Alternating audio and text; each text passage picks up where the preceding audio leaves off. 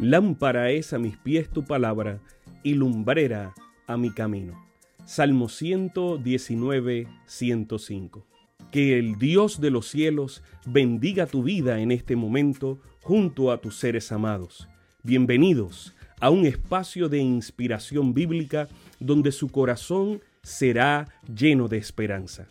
Como un regalo de la Iglesia Adventista del Séptimo Día de King, Texas, compartimos la lectura devocional para adultos correspondiente a este bendecido día.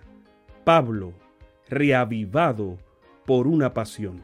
Autor, Pastor Bruno Razo. Que Dios te colme de misericordias en este preciso instante. Oremos. Amante Padre, que en este momento tu palabra trascienda al corazón de quien la escucha, sea sembrada y dé fruto para la vida eterna. En el nombre de Jesús. Amén. Buenos días y bienvenidos a nuestra meditación de hoy, 14 de septiembre, titulada Practicando siempre. Nuestro texto hoy lo encontramos en Primera de Tesalonicenses 3, 6 y 7 y lee así. Pero cuando Timoteo regresó nos dio buenas noticias de vuestra fe y amor, y que siempre nos recordáis con cariño, y que deseáis vernos como también nosotros a vosotros. Por eso, hermanos, en medio de toda vuestra necesidad y aflicción, fuimos consolados al saber de vuestra fe. En el capítulo 3 de Primera Tesalonicenses, Pablo presenta básicamente tres temas. Primero, testifica de su gran amor por los tesalonicenses al enviar a Timoteo para fortalecerlos y consolarlos en medio de las tribulaciones que ellos estaban pasando.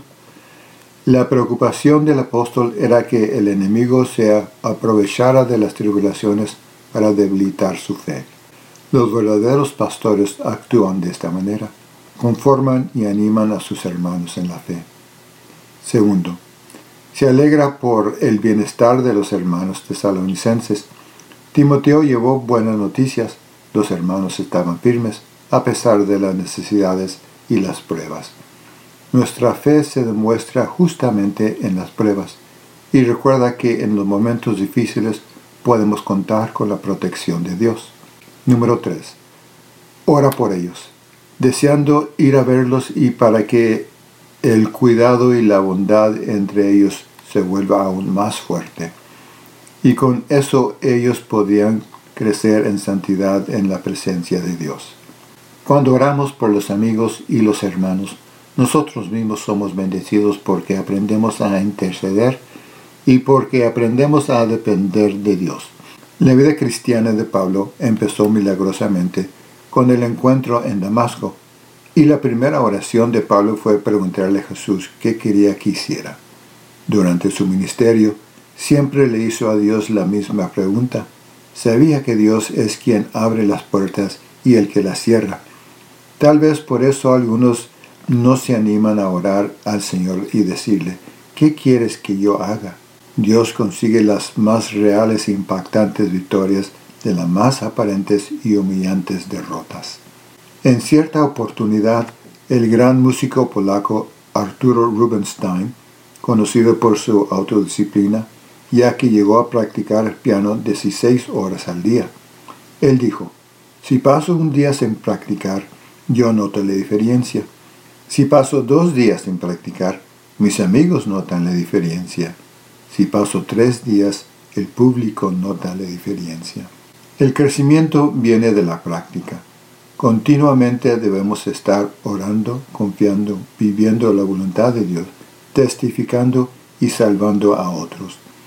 En ningún orden de la vida se alcanza un buen rendimiento sin una práctica permanente. Tal como declaró David Livingstone, yo decidí nunca parar hasta llegar al fin y cumplir mi propósito. Que el Señor nos bendiga. Sabemos que esta lectura ha bendecido su vida. Compártala, compártala con alguien más e invítele a suscribirse en nuestro canal para mayor bendición. Puede también visitar nuestro sitio web. Encontrará mayor información. Que el Señor de los cielos te dé esperanza para este día y sus ángeles le acompañen.